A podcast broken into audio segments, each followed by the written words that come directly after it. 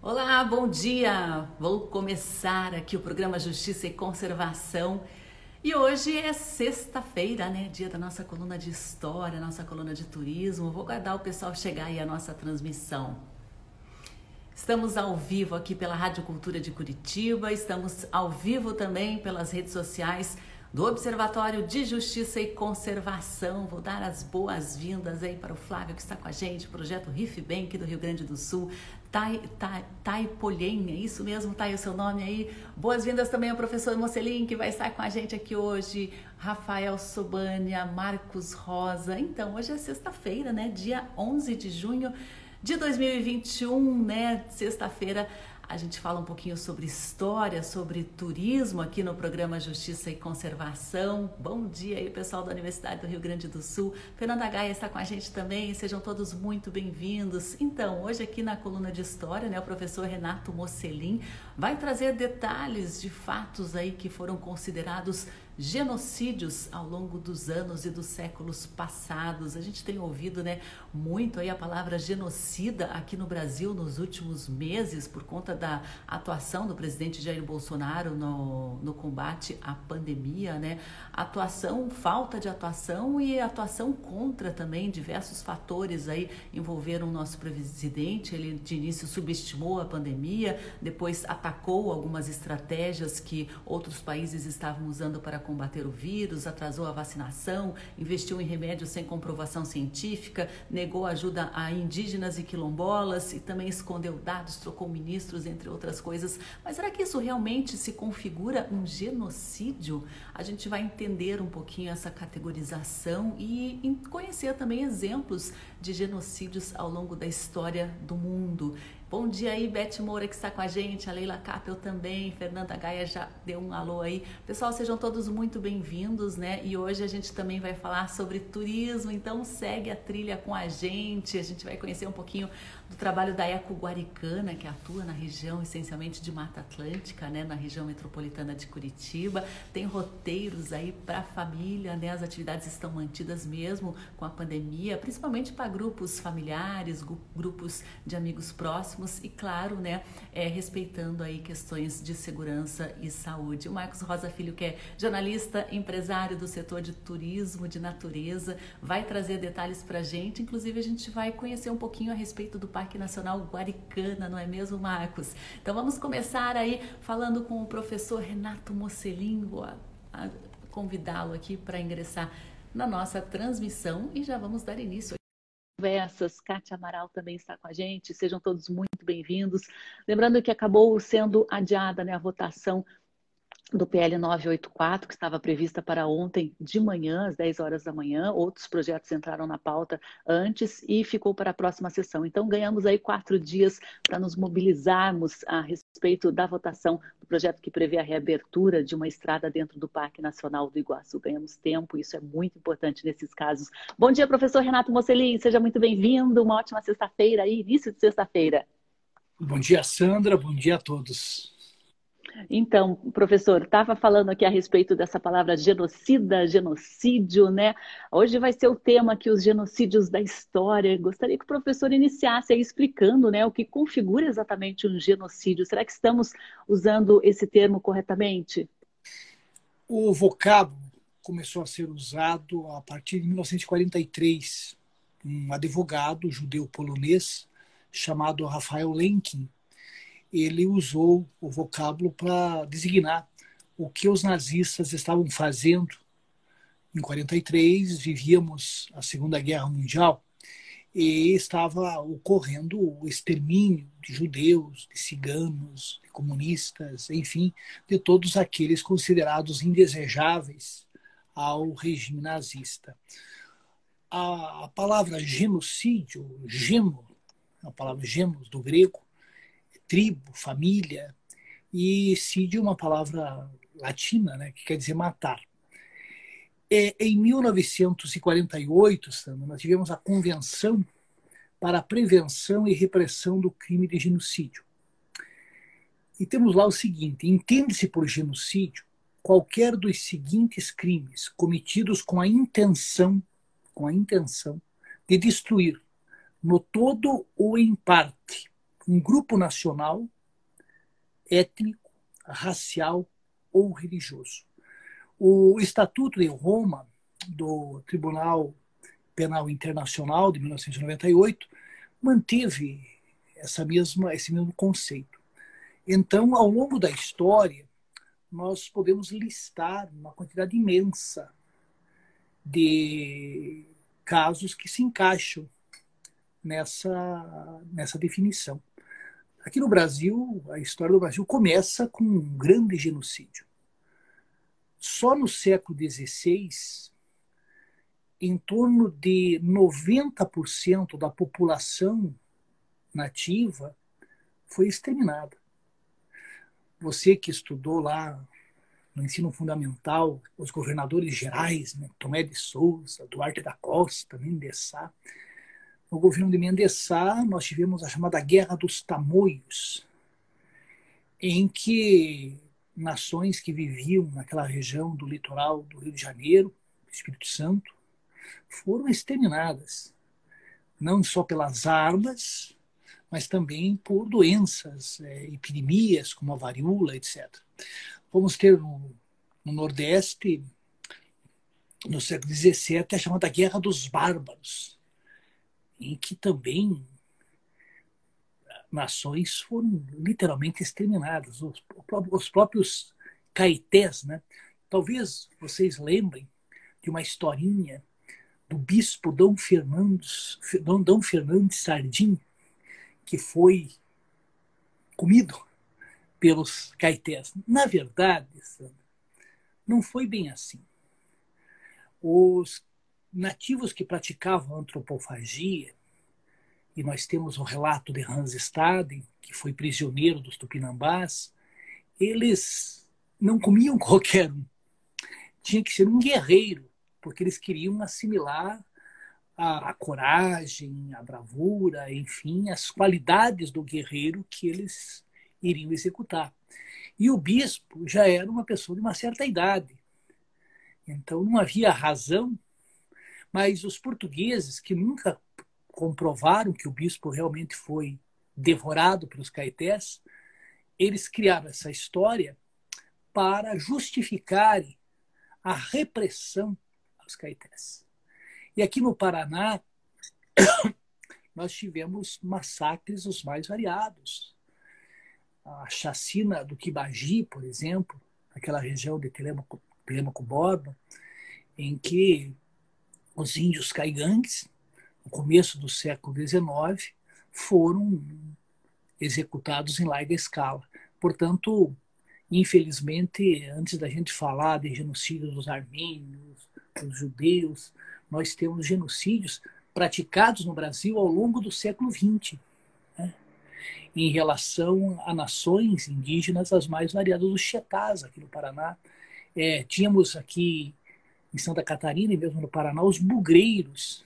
Os, os bugreiros eram, entre aspas, agentes da lei que caçavam índios e a comprovação era levar orelhas para comprovar a quantidade de nativos que haviam sido executados.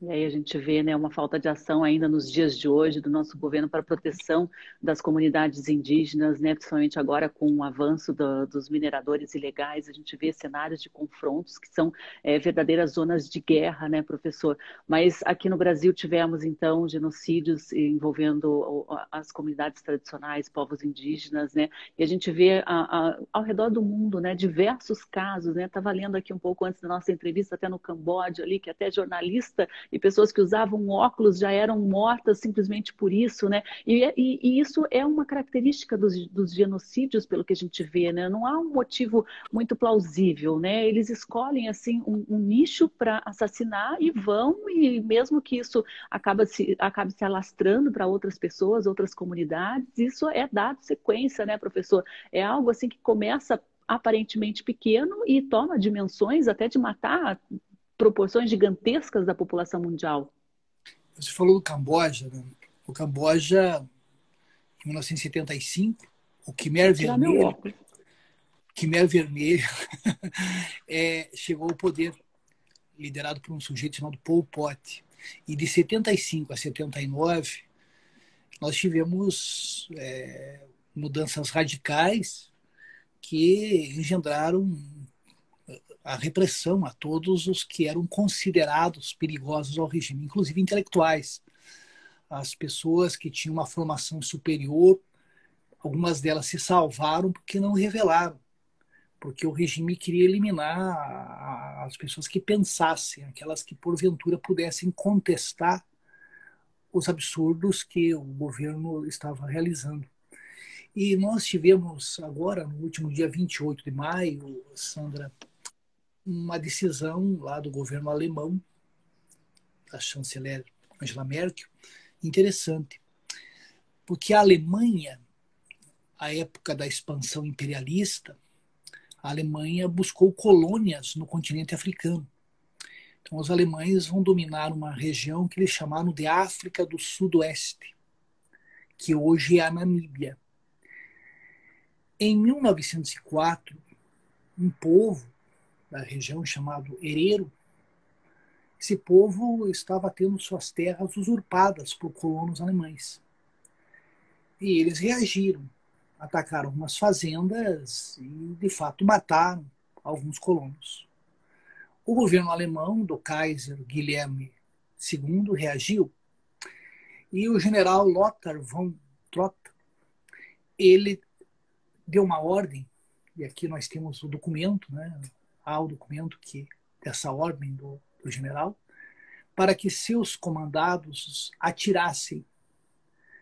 Não importava se o nativo estivesse armado ou não, se fosse adulto ou criança, velho ou mulher. Nós tivemos entre 1904 e 1907 80% desse povo foi exterminado e um outro povo chamado Namakwa, 50%. Em 2004, a ONU reconheceu que houve esse genocídio, que foi o primeiro genocídio, por assim dizer, do século XX. Em 2015, o governo alemão reconheceu que eles cometeram atrocidades na Namíbia. E somente agora no último dia 28 de maio, o governo alemão é, não admitiu explicitamente que houve genocídio, eles ainda preferem usar o vocábulo que houve massacre, né? mas o governo alemão vai contemplar a, a, Namíbia, o governo da Namíbia, na verdade, as instituições que cuidam desses povos, com um bilhão e 100 milhões de euros. A gente, falando assim, parece uma quantia exorbitante, mas na verdade eles vão fazer isso em 30 anos. E as ONGs que defendem esses povos, né, os povos africanos que foram exterminados, não se entusiasmaram muito, porque são é uma indenização que será em obras as mais diversas, mas quer dizer, é uma forma da Alemanha atenuar a culpa pelo que fez na África. Mas veja você, Sandra, internautas, é, a Alemanha não foi a única. A França, por exemplo, para dominar a Argélia, houve resistência, tivemos massacres. A Itália, na Etiópia, quando em 35 chegaram a usar até gases venenosos contra os etíopes, os britânicos chegaram a instalar, após vencerem os boeres na guerra lá de 1899 a 1902, um campo de concentração. Os norte-americanos, durante a guerra que eles moveram nas Filipinas, também praticaram atrocidades. Por falar em norte-americano, né? é, o Dee Brown tem um livro muito interessante, Enterre Meu, Meu Coração na Curva do Rio, em que ele relata como os povos nativos foram dizimados nas colônias inglesas da América do Norte e mesmo depois da independência dos Estados Unidos. Tanto é que um general chegou a dizer o seguinte, né, que índio bom era índio, índio morto. Então a marcha para o oeste ela vai se constituir um amontoado de, de, de, de, cadáveres, por assim dizer, de povos nativos. Os filmes de faroeste dos anos 30, 40 e 50 estigmatizavam os nativos como sendo cruéis, vingativos, etc., e exaltavam os colonizadores. Só mais recentemente é que os filmes começaram a retratar é, de forma mais realista né, o que aconteceu durante essa marcha para o oeste. Enterre meu coração na curva do rio, é esse o nome do livro, então? Sim, sim do, do Brown. Uhum. Queria mandar, repartir aí com o professor aí o abraço do Maurício Betti lá da Rádio Cultura. Tá dando um grande abraço ao professor, bom programa, Sandra, bom fim de semana. Muito obrigada, Maurício, seja sempre muito bem-vindo. Bom dia aí para Big que também está acompanhando a gente, Big de saudades. Pessoal, vocês podem aí mandar perguntas, comentários, é, um alô aí que eu vou repassando ao professor. Agora, quando a gente fala de genocídios da história, né, professor, a gente conseguiria colocar em prateleira assim é, de subdividir é, em termos de quantidade de mortes e crueldade, por exemplo, professor? Eu não sei se é uma divisão muito ética nisso, mas só para a gente ter uma, uma noção, porque foram tantos genocídios com milhares e milhares de vítimas, né? Qual foi realmente o de maior dimensões que a gente tem lá desde, desde o tempo de Gengis Khan, né, que acabou com uma parcela da população? Tivemos outros casos, né, do Congo também, professor. Mas em termos assim de quantidade de mortos, a gente ouve muito falar falar é, dos milhares de milhões de mortos do Holocausto, né, professor? Mas como a história contabiliza isso? Veja, Sandra, eu diria que a conquista e a colonização aqui do continente americano, se formos pensar em termos numéricos, foi o maior genocídio da história. Né? A população que existia naquela região onde hoje é o México, quando tínhamos a Confederação dos Aztecas e o que passou a existir daí há 50, 60 anos. Então houve um, um extermínio, não tanto pelas guerras, mas pelas doenças, pela fome. Né? O Pablo Neruda escreveu que a fome, a cruz e a espada dizimaram a família selvagem. Então, a superioridade bélica, a imposição do cristianismo, Veja que os jesuítas e outras ordens procuraram converter os nativos ao catolicismo. E isso vai acontecer eh, ao longo do século XX, e isso acontece até hoje. Né? Porque tem pessoas, sabe, Santo, que acreditam que elas têm que salvar as almas das outras. É uma pretensão medonha, né? Elas não perguntam se as pessoas querem ter suas almas salvas. Como se elas terão suas almas salvas, se é que existem almas, né? Então, infelizmente, as religiões contribuíram para que culturas fossem destruídas. E que não diretamente, mas em função de contatos povos fossem dizimados. Por exemplo, é, aqui no Brasil, os jesuítas preferiam as crianças, os curumins. Por quê? Porque era mais difícil de converter um adulto. E como o contato fazia com que muitas pessoas morressem, eles vão criar até uma crença né, que as crianças que morressem antes dos sete anos se transformavam em anjos. Eles estariam esperando os pais lá no paraíso. Então, eu diria que as religiões, se é que salvaram almas, por outro lado, contribuíram para que povos os mais diversos fossem dizimados. Mas há um genocídio, Sandra, pouco, com, pouco conhecido, o genocídio dos armênios. Você encontra filmes sobre o genocídio dos judeus, e quando a gente fala da Segunda Guerra e fala do nazismo, é preciso destacar que não houve só o genocídio dos judeus, que foi o maior, sem dúvida nenhuma, mas também de homossexuais. Né? Também o genocídio de ciganos, os ciganos deficientes físicos também, né, professor? Físicos, né? Tem um filme, hoje já indiquei livro, agora vou indicar filme, né? A Arquitetura da Destruição. A Arquitetura da Destruição mostra lá todo o programa de eugenia, de purificação da raça do regime hitlerista, que começa logo que Hitler chega ao poder. E um detalhe, sabe? Com a conivência, com o apoio da classe médica alemã. Na Alemanha nazista, é preciso destacar que tanto o judiciário alemão, menos de 15% de juízes e promotores foram exonerados, na verdade, concordaram e apoiaram o regime nazista, quanto a classe médica. A classe médica alemã, com exceções, claro, vai endossar esse programa de eugenia que, ah, mas isso aí são fake news. Não, existem documentos. Né? É, eu ia falar dos armênios. Os armênios, um povo cristão que vivia no chamado Império Otomano, o Império Turco.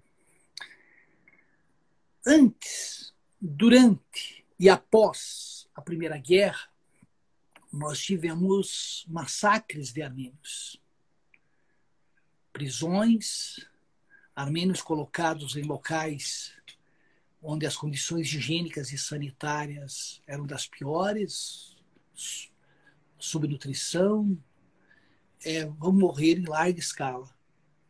Uns executados e outros em decorrência de enfermidades. Durante a segunda, a primeira guerra, o extermínio acelerou-se, porque os turcos consideravam os armênios perigosos, pois os turcos estavam em guerra contra a Inglaterra, contra a França, e achavam que os armênios formavam uma espécie de quinta coluna em favor dos aliados, o que não era verdade. Esses massacres continuaram depois da Primeira Guerra, em números, se falou em números, né? Em uma população de um pouco mais de 2 milhões de armênios, acredita-se que em torno de 1 milhão e 300 mil foram eliminados.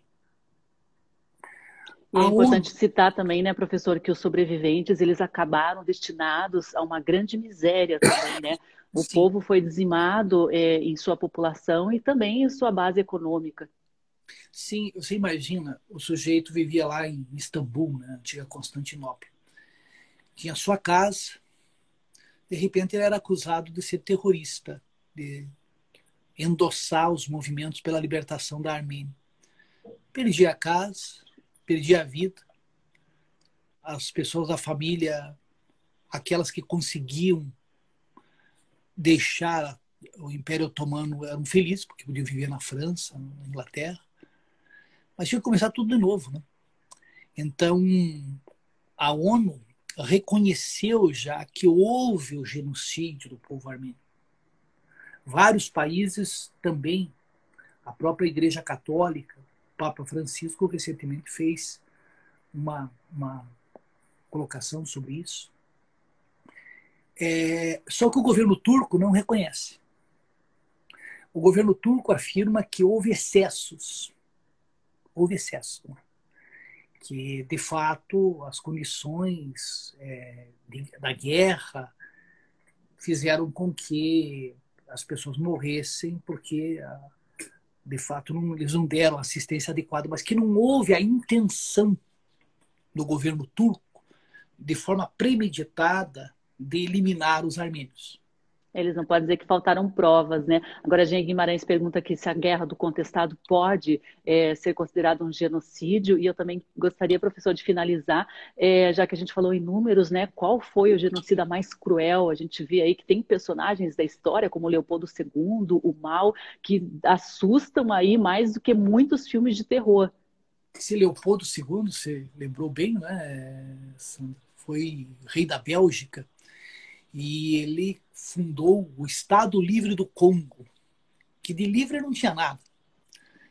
A gente tem relatos, já te, temos relatos de pessoas torturadas, mutiladas e trabalho escravo. O Gen perguntou né, do, da guerra do contestado. Eu diria, sabe, Gen, que juridicamente não dá para dizer que houve um genocídio. Né? Porque não houve por parte do governo brasileiro, dos governos estaduais, de forma premeditada, né? o desejo de eliminar aquelas populações. Acredita-se que mais de 10 mil pessoas morreram nessa guerra. Eu diria que a Guerra do Contestado foi uma guerra em que as empresas que atuavam na região, os grandes latifundiários, os governos do Paraná e de Santa Catarina, o governo federal, simplesmente massacraram os sertanejos que eram expulsos daquelas terras. Mas hoje nós temos um certo alargamento do vocábulo. Né? Então, é, genocídio, por exemplo, se falou do presidente Bolsonaro, eu não diria que tecnicamente seja possível enquadrá-lo no crime de genocídio. O Aristides e outros juristas que fazem parte é, podem me corrigir se eu estiver errado, é possível enquadrá-lo sim no Código Penal, né? por uma série de ações que ele tomou e tem tomado. Vocês viram ontem que ele agora está tentando incentivar as pessoas a não usarem máscara. Nós vivemos numa distopia, né? não sei onde nós vamos parar. Nós vivemos também, hoje temos o ecocídio, né? que também deveria ter uma legislação mais severa para esse crime né, em relação à natureza. A Leila aqui, professor, está pedindo para o senhor, por gentileza, é, informar melhor como, onde ela consegue ver a notícia sobre a Alemanha que o senhor citou. Eu acho que eu li no UOL, acho que foi no UOL. Uhum. A Birgit até comenta, né, que tem o é o que tem, tem que tem que ser feito por vários países europeus, aquela indenização que o senhor comentou, né?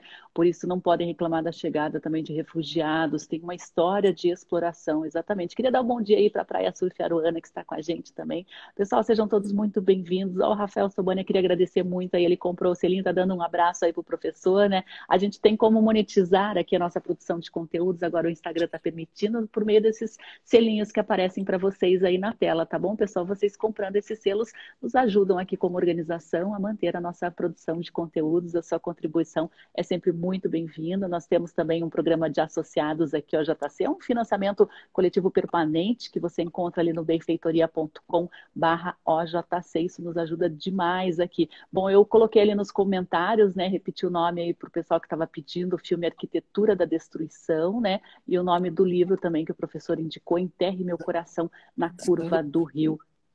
Só para eu completar, eu acabei não, não respondendo você. É muito comum as pessoas culparem personagens, Hitler, Stalin, Mao Tse Tung, Bolsonaro, sei lá. É importante destacar que esses personagens eles têm apoios dentro de suas respectivas sociedades. Uma parcela significativa da população alemã foi conivente com o genocídio dos judeus. Da população russa, idem em relação a Stalin. Quer dizer, então você estigmatizar o Pol Pot lá no Camboja, ou o Hitler, ou o Pachá lá da, da, da, da, da Turquia, é você tirar a responsabilidade da população. Que, por exemplo, os armênios as propriedades que os armênios deixavam de possuir, turcos tomaram essas propriedades. Então não foi por acaso que o genocídio teve apoios internos. E atualmente, todas essas besteiras que o Bolsonaro faz, tem muita gente ganhando com esse governo. E vocês, mais do que ninguém, sabem que na área ambiental nós temos um desmonte e tem gente que apoia por quê? Porque está se completando. Portanto, a gente não deve, ah, o fulano, o beltrano. Eles representam algo que é muito maior, que são aqueles que endossam suas políticas. É, não podemos esquecer que o Bolsonaro foi eleito pela maioria de forma legítima, né, professor? Então, todos os eleitores têm a responsabilidade nas consequências dessa eleição.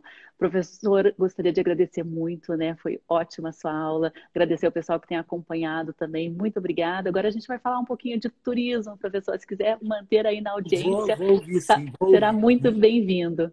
Um abraço, até a semana que vem. Até mais. Mantemos o contato. Vou dar bom dia, o bom dia aqui para Carolina Sheida, que está chegando, para o meu Luiz também. Pessoal, a gente tem acompanhado com muita atenção a história né, da reabertura de uma estrada dentro do Parque Nacional do Iguaçu. Só para atualizar situação, acabou não entrando em votação ontem. Outras votações foram priorizadas na Câmara do dos Deputados, então ganhamos aí na prática pelo menos quatro dias para nos mobilizarmos como sociedade. Então, o Observatório de Justiça e Conservação, a Rede ProUC, outras organizações como a Fundação SOS Mata Atlântica, muita gente envolvida aí na proteção do nosso patrimônio natural. Nós estamos preparando aí diversas ações. Eu gostaria que vocês ficassem atentos aí às nossas redes sociais, né? Que a gente vai ter, precisar da mobilização de todos neste momento para proteger não só o Parque Nacional do Iguaçu, mas como todas as unidades de conservação brasileiras que vão ser afetadas com esse PL 984 que está aí na pauta em regime de urgência na Câmara dos Deputados. Então,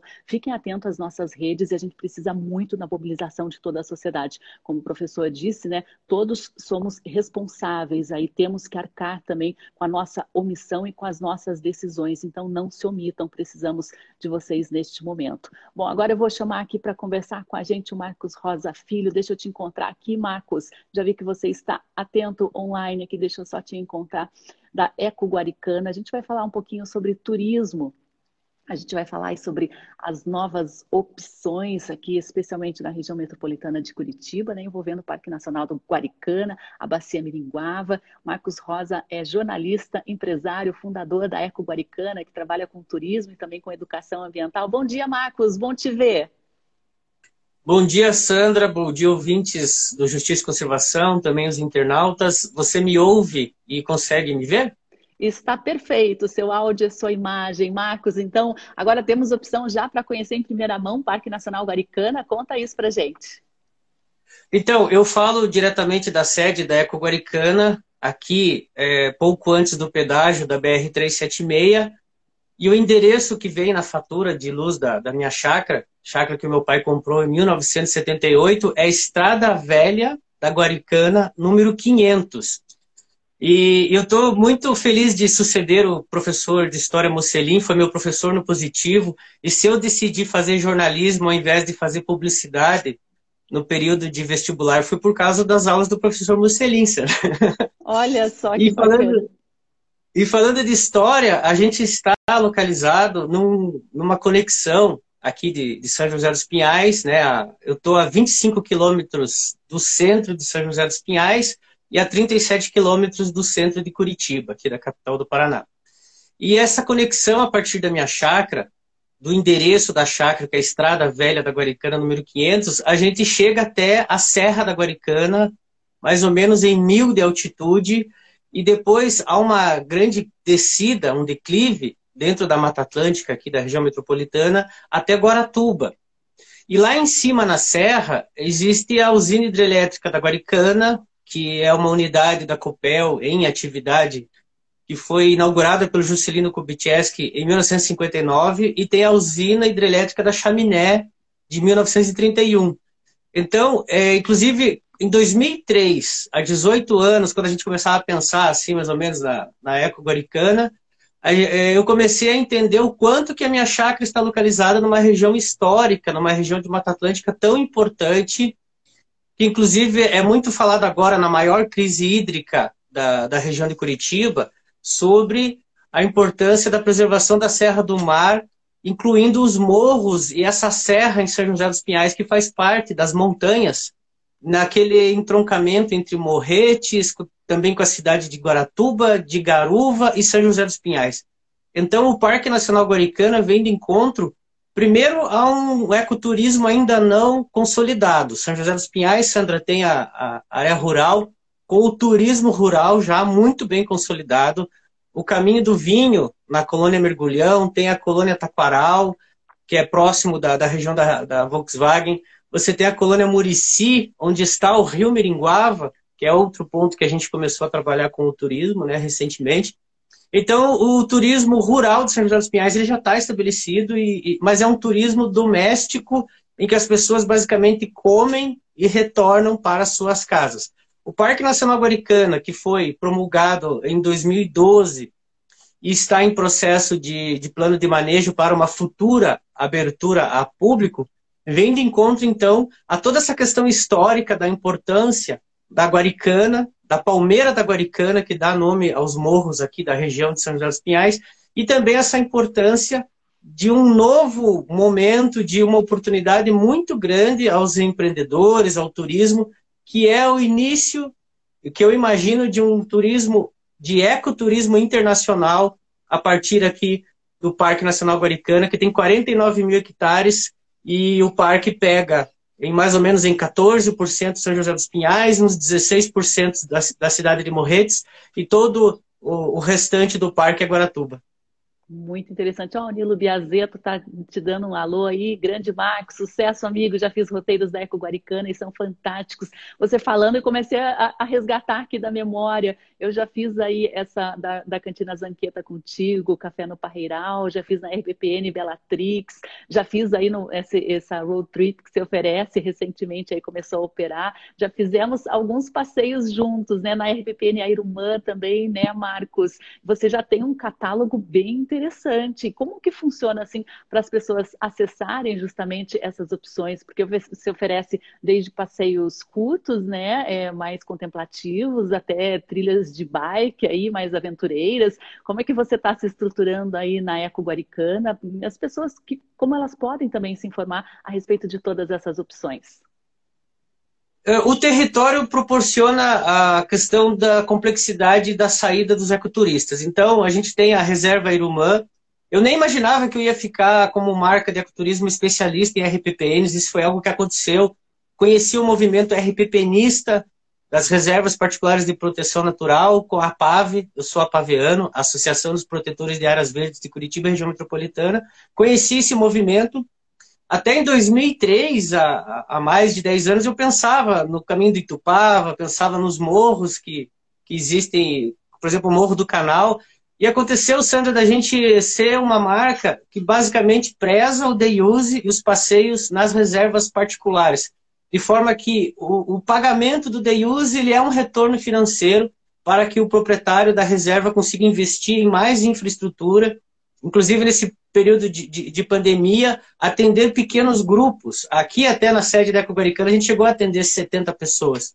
Teve um grupo de aposentados e servidores da ativa da Caixa Econômica que tomou um café conosco, saiu para caminhar na área rural por 14 quilômetros e retornou. Algo que hoje é, é impossível de se fazer devido à pandemia. E a reserva Irumã, por exemplo, ela fica em Santa Felicidade. Santa Felicidade tem grandes atrativos, mas como você teve a oportunidade de conhecer uma araucária de 400 anos que tombou há pouco tempo. Os quatro séculos da araucária estão lá. A, a vovó Irumã, ela é um símbolo das araucárias de Curitiba e região. Então, quando e a gente pensa num passeio... lá, né? Tem uma, uma, uma, a nova araucária, que é filha aí da vovó Irumã, que já está praticamente da minha altura, é o bebezinho, daqui a 400 anos ela deve estar do mesmo tem, tamanho. Tem. É muito so... interessante são quatro séculos de genética do pinhão, inclusive, né? A, a vovó, a irmã ainda dava pinhão com quatro séculos e são as, as netinhas filhas da vovó irmã. Então, se a pessoa quer fazer um passeio com a Guaricana a 10 quilômetros do centro de Curitiba, a reserva Irumã é um local é, perfeito. Da mesma forma, se ela quer conhecer é, Piraquara, tem a reserva Walker, do Gary Walker, que é um lugar lindo, e tem as casas para pernoite, que são casas coloniais.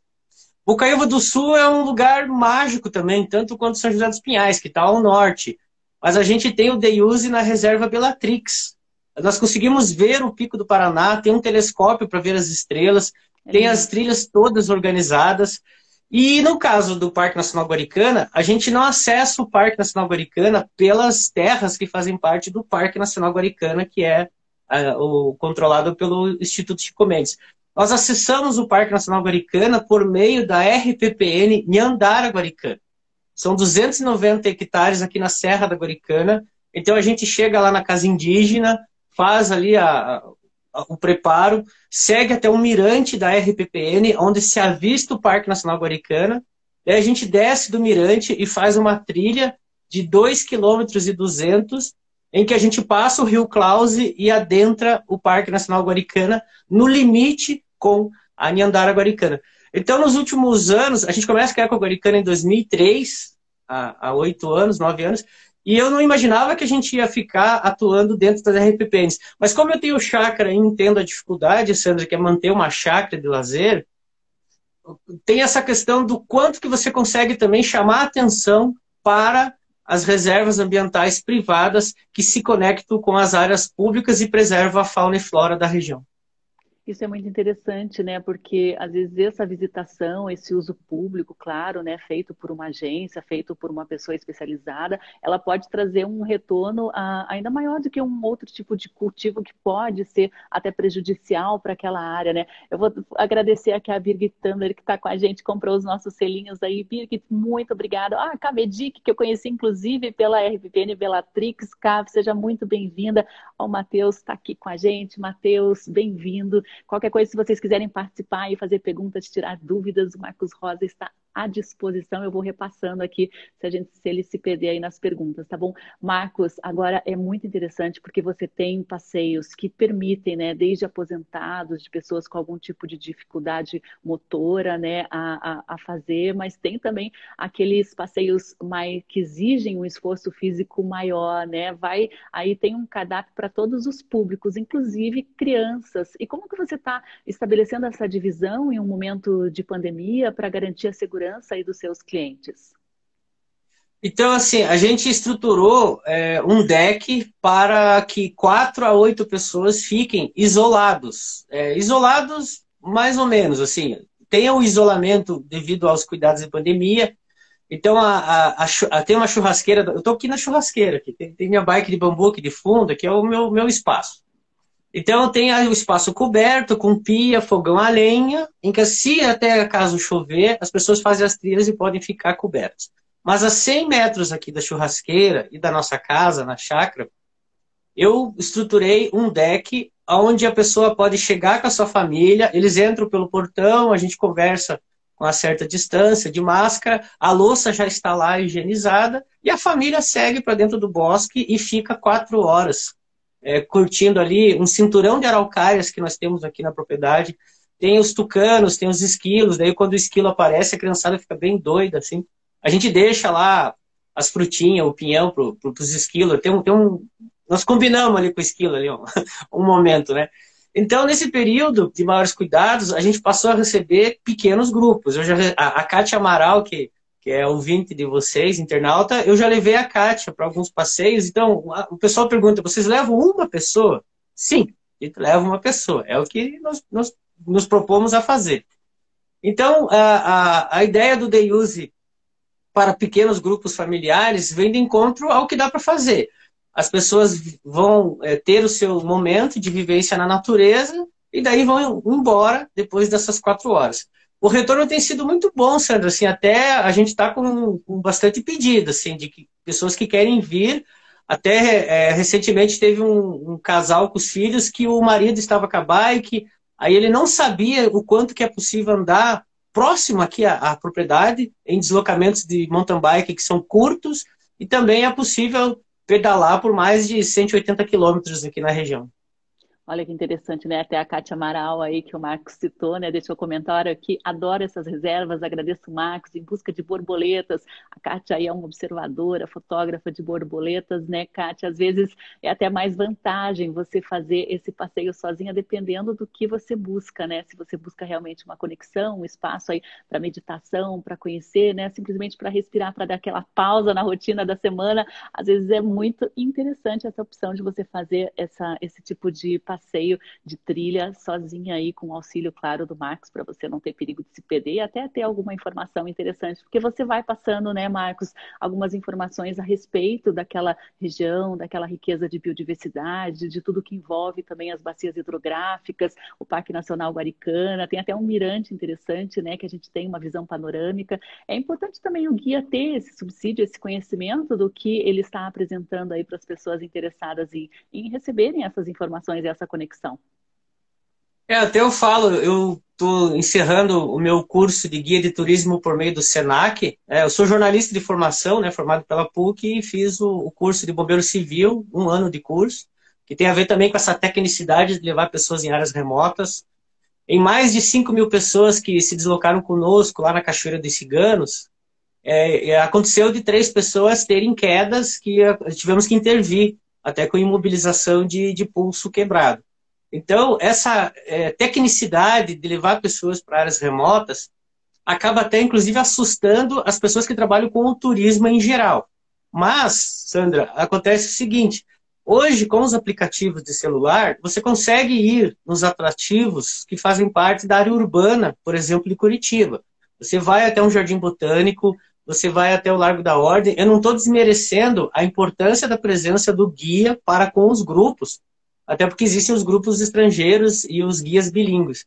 Mas, pelo que a gente conversa com os guias do turismo mais convencional, eles acabam perdendo espaço para tecnologia, para esses aplicativos. Que a pessoa, a pessoa que está em deslocamento nos centros urbanos começa até a colocar assim, ah, mas para eu pegar um, um, Uber, um táxi e visitar o, o Jardim Botânico, será que eu preciso ter guia? Bom que tenha.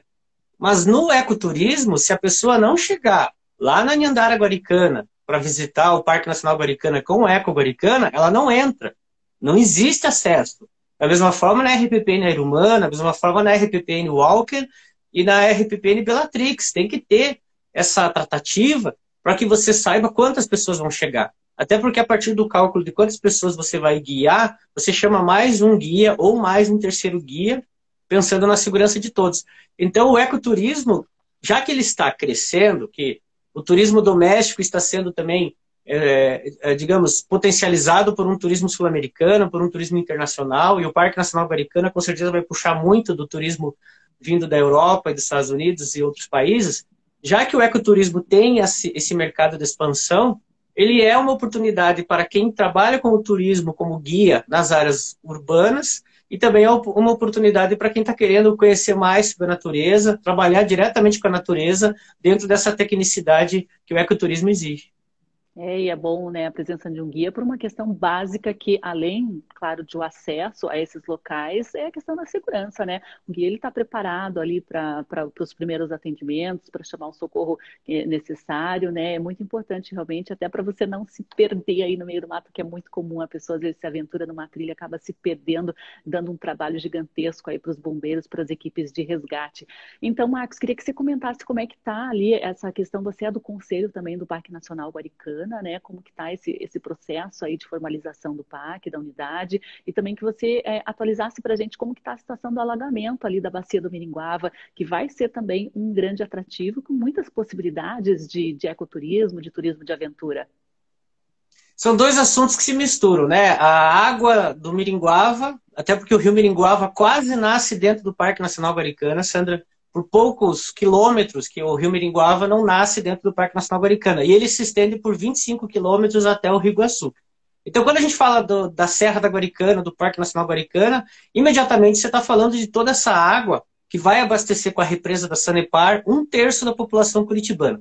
600 mil curitibanos vão tomar água, e uma água que também é usada nos processos de usinagem das indústrias. Né? Então, o Parque Nacional Guaricana até, inclusive, as, as reuniões do, do, do, Conselho do Parque Nacional Americana tem as reuniões abertas, que os internautas podem acompanhar as reuniões pelo YouTube. E o parque está em processo de desenvolvimento do plano de uso público. É, houve até uma contrapartida ambiental em que os recursos para a contratação das empresas e dar mais suporte aos agentes do, do Instituto Chico Mendes esse recurso está proporcionando, então, que durante o período de 2021, 2022, a gente imagina que até 2023, é, esse formato de abertura do parque ele seja estudado e seja consolidado, para que essa unidade federal do, de conservação do Instituto de Mendes possa abrir a público dentro do que seria a sua base de recebimento em São José dos Pinhais, a sua base de recebimento em Morretes e a sua base de recebimento em Guaratuba. Então, esse projeto do Parque Nacional Guaricano ele está em andamento visando uma, uma futura abertura. E essa conexão com o Miringuava, o Miringuava é o nosso novo passeio, assim, que é, as pessoas tomam um café aqui na minha propriedade, na sede da Ecogoricana, e a gente sai para conhecer, inclusive, áreas que serão alagadas. Tem uma, uma propriedade linda que o Marcos Kunitz, há 30 anos, ele cuida pessoalmente daquele local. Tem lontra, tem cachoeira de 4 metros de altura. Até se me permite, essa cachoeira de queda d'água vai ficar embaixo d'água. Assim. Eu faço essa analogia. Assim. Então imagina que metade da propriedade vai inundar e com os devidos cuidados, com essa relação que a Eco Guaricana tem com os donos de áreas com interesse em preservação, a gente, inclusive, na região do Miringuava, leva pessoas para conhecerem locais que, com o enchimento da bacia, dentro de uma programação da Sanepar, ao fim do ano, essas áreas, infelizmente, vão sumir. A, a, perspectiva é que a partir de março de 2022 a gente já tem aquele espelho de água é, bem grande, assim, que servirá também, quem sabe, como contrapartida ambiental para os donos das, das chácaras do Miringuava, como possibilidade de um turismo náutico. Será proibido pular dentro da água e tomar banho, até pela questão do, do contato da pele com o abastecimento hídrico, né? Mas se conversa sobre a possibilidade de uma canoa canadense, de um caiaque, o que seria incrível para dar uma contrapartida, inclusive, a esses donos de terra que estão perdendo terra né, por causa do enchimento da bacia de Miringuá. É mais ou menos como funciona na, na, na, represa do Passaúna, né? Não é permitido banho, barcos a motor, mas um caiaque, é, um stand-up ali é permitido ali para as pessoas praticarem algum esporte. É, é, bem interessante essa possibilidade. E tem um prazo já, essa, esse alagamento está tá bem atrasado, né, Marcos? Você que está acompanhando mais de perto, literalmente, né, está com o pé ali na beira da bacia, tem, tem alguma perspectiva desse alagamento? Porque vai ser necessário também um resgate de fauna, né? muitos animais que habitam aquela região. É, inclusive, é, essa questão do resgate da fauna e flora, né? A empresa que vai fazer a supressão vegetal, a retirada da mata ciliar para o enchimento do Gringuava, será a empresa licitada também para a retirada das espécies, né? Então, a Promel, que é a associação que eu faço parte, eu tenho uma caixinha de abelha aqui na, na minha propriedade das mandassaias. Agora, imagina a quantidade de abelhas sem ferrão que está nos troncos que, que fazem parte dos 25 quilômetros do rio Miringuava e essas abelhas vão morrer afogadas, né? Então, a Promel está com a Sanepar pensando, inclusive, no resgate é, dessas colmeias de, das melíponas, né? Para levar, inclusive, para outros lugares, uma relocação de abelhas sem ferrão. E, infelizmente, a gente conseguiu uma parceria com a Vinícola Araucária, porque o mirante da Vinícola Araucária, ele basicamente está dentro da, dessa área de enchimento, de alagamento, né? A vinícola está sendo desapropriada em cerca de 100 hectares. E a partir do mirante da, da vinícola, a gente imagina até colocar uma câmera. Eu tenho conversado com o Zig Koch, que é um parceiro de Justiça e Conservação, a gente colocar uma câmera que vá acompanhando, Sandra, esse alagamento. O, o, Rafael Sobana, que é especialista em aves, imagina a quantidade de aves que vai ter que sair daquelas áreas encharcadas que vão voar literalmente para outras regiões de São José dos Pinhais. Então, essa questão do resgate da fauna e flora está diretamente ligada ao momento de enchimento da barragem. A Sanepar tem uma programação de que com o maciço pronto, haverá então, durante uns três a quatro meses, a retirada dessa mata ciliar, é, saindo então para um, um, um, alagamento. E a partir do alagamento, que talvez dure três, quatro, cinco, seis meses, a gente teria então uma nova composição do rio Miringuava com o enchimento. É, dizem que até a, a, região ali da colônia Murici, que é responsável por 70% da produção de alface da região metropolitana, vai ficar 30% mais úmida. Então, com o aumento de umidade, por causa do alagamento, da, do enchimento do, do rio Miringuava, é um grande impacto também para a agricultura aqui da região, né?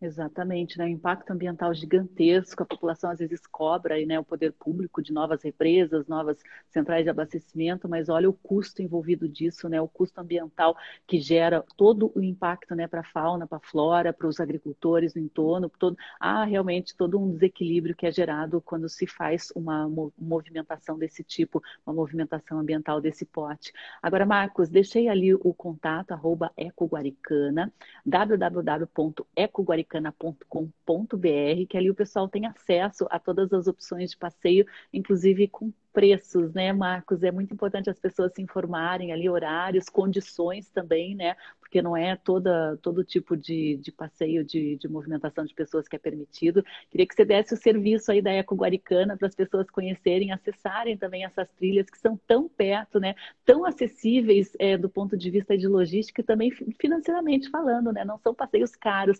Eu queria que você, você desse, fizesse uma propaganda aí para a gente finalizar a nossa transmissão. Agradeço muito a oportunidade da gente poder dispor os nossos serviços como Eco Guaricana de passeios de 25 reais, né, dentro dessas quatro horas, 25 reais por pessoa, até passeios de incluem pernoite na, na região da colônia Murici, aqui com Miringuava, que chegam a 340 reais nos dois dias. Então, é, é uma forma de passear próximo à, à capital paranaense, com segurança e o, a reserva ambiental particular meio que ela já é o formato do passeio. Conforme a pessoa se interessa pela reserva, se ela quer ir na reserva Irumã, acaba gerando uma forma de passeio, até inclusive na reserva Irumã para cadeirantes, né? A trilha ecológica acessível leva as pessoas com a questão da locomoção para dentro de uma floresta. Então, muitas vezes a pessoa já chega sabendo que quer conhecer a reserva Irumã ou a reserva Walker ou a, a Nhandara Guaricana para um passeio, um trekking, e daí é um pouco mais exaustivo ali até o Parque Nacional Guaricana. Se você tem curiosidade para conhecer alguma reserva particular do patrimônio natural aqui na região de Curitiba, né, entre em contato também com a Eco Guaricana, que o Marcos tem a chave do portão aí de praticamente todas, né, Marcos? Sim, todas sim. que são abertas, claro, à visitação pública. O Anilo comenta aqui sempre um aprendizado, os papos com o Marcos, está dando parabéns e sucesso, né? Ander, Ander Albert comenta, né, infelizmente vamos perder mais um trecho de mata, exatamente, né, um trecho bem significativo que será alagado para a nova bacia de abastecimento aqui da região.